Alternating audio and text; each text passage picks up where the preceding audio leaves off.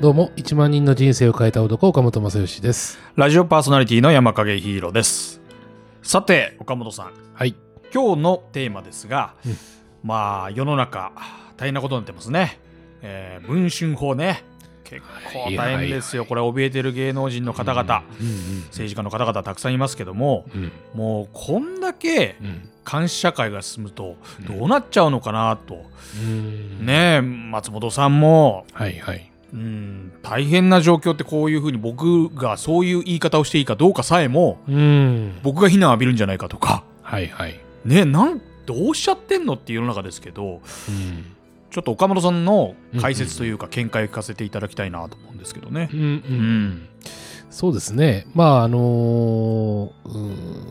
まあこの問題って結構あのいろんな視点から考えないというかなというふうには思うんですよねうんうんまあ芸能人という職業に対する視点うん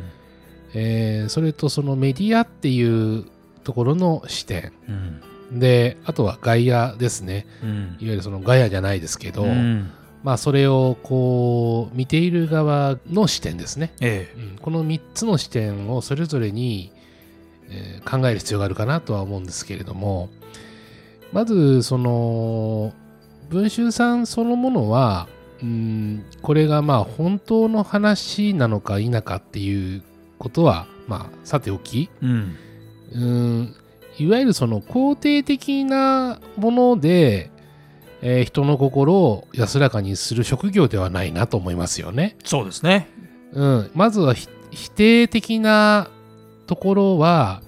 うーんいわゆるその相手の不人の不幸は蜜の味味じゃないですけれども、うんそそここですよねを狙ったビジネスモデルっていううんところじゃないですか。まあ言い方してですけども悲しいかなそういうレうんですね。そうですよね。でまあ人のその不幸なところをつっつき、えーそしてまあそれをこう、うん人々にこんな人ですけどもどう思いますかっていうことをいわゆるその戒めるじゃないですけど、うんまあそれによって収益を上げる会社っうんていうことですよね。うんでそれを応援するガヤうんでそれをこう SNS というものをまあ用いて、うんえーみんながそれをこう叩き合ううんというこう構図になってますよね。そうですおっしゃる通り。うん、で芸能人の方そのものがうーんまあメディアっていうそのお仕事している以上はえースポンサーとの、うん関係性であったりとかまたはファンの方との関係性であったりとか、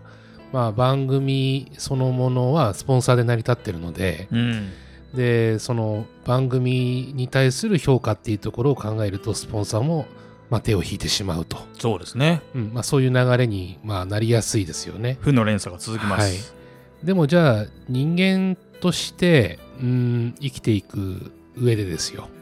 まあ離婚もすることもあるでしょうし人生としてのその失敗、ううんん、いつも完璧に仙人のように生きれるかというとそうではない、うんうん、人間っていうのはやっぱり生きていく上で失敗しながら生きていくっていう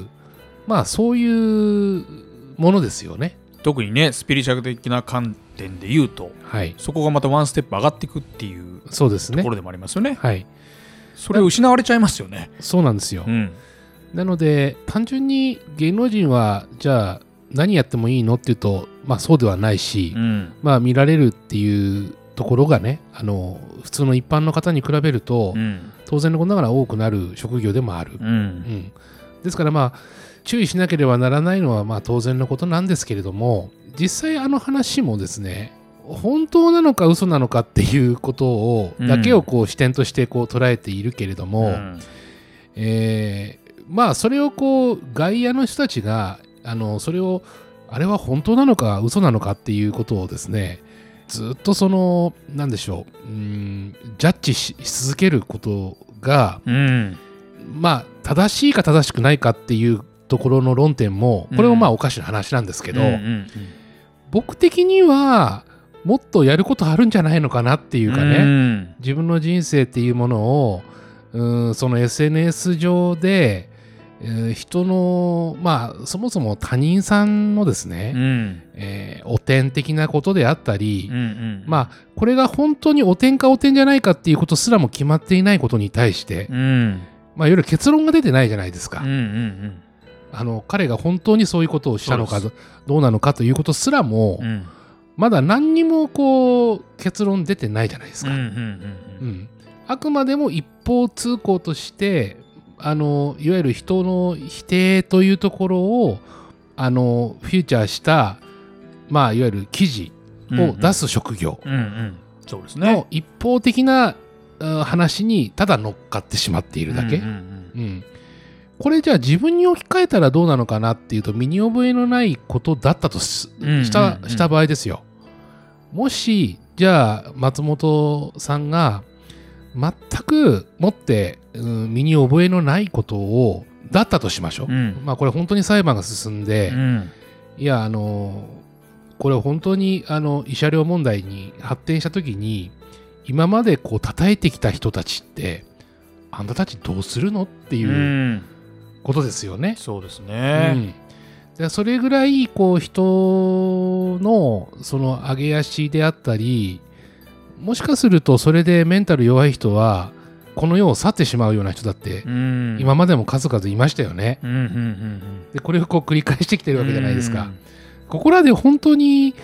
考えないといけないでしょ皆さんっていうふうに思いますけどね。まさに本当に先ほど言ってたような人の不幸は密なりじゃないですけども、ええ一旦自分に返してみるっていうことが大事かもしれませんうね。んでうんこういうことをやっている仲間にこう自分が属している方たちはこれ絶対自分にも戻ってくると思いますよ。おカルマのちょっと法則としてね。その話はぜひうんちょっと深くポッドキャストの方で、うんまあ、監視社会についてもたらすうんこう自分への影響はいみたいなのをスピリチュアル観点ではい、ちょっとお話を伺いたいなと思いあこれは結わかり構まし長くなるテーマだなと僕も思ってましたし、そうですよね。今提示としてはねやっぱ人の不幸は蜜の味っていうところを一旦返した方がこのラジオではね、うんいいんじゃないかという話を伺いましたので、はいぜひちょっとポッドキャストの方も皆さん聞いていただければなと思いますが。はい、はい、ということでぜひ1万人の人生を変えた男岡本さんにメッセージやお便りございましたら番組までお送りくださいそして岡本正義さんの情報が気になる方は岡本さんのインスタグラムをチェックしてみてくださいそれではまた来週お相手は岡本正義と山影ヒーローでした